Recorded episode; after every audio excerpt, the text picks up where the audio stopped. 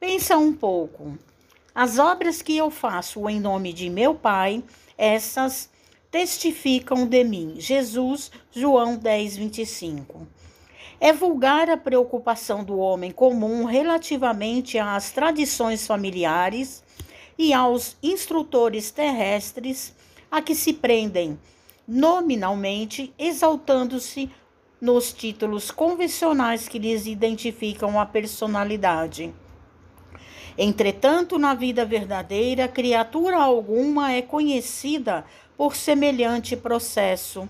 Cada espírito traz consigo a vitória viva dos próprios feitos, e somente as obras efetuadas dão a conhecer o valor ou o demérito de cada um.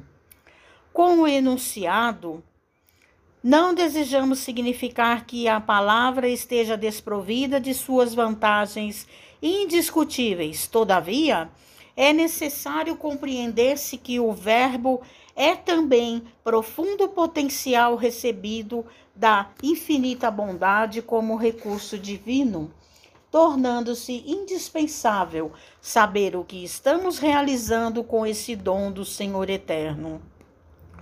A afirmativa de Jesus nesse particular reverte-se de imperecível beleza.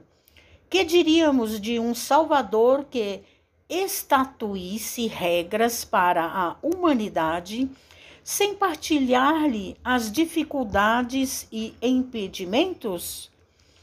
O Cristo iniciou a missão divina entre homens do campo, viveu entre doutores irritados e pecadores rebeldes, uniu-se a doentes e aflitos, comeu o duro pão dos pescadores humildes e terminou a tarefa santa entre dois ladrões. Que mais desejas?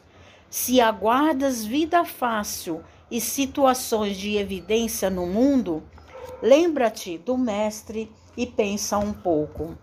Mensagem do livro Pão Nosso, Francisco Cândido Xavier, por Emmanuel.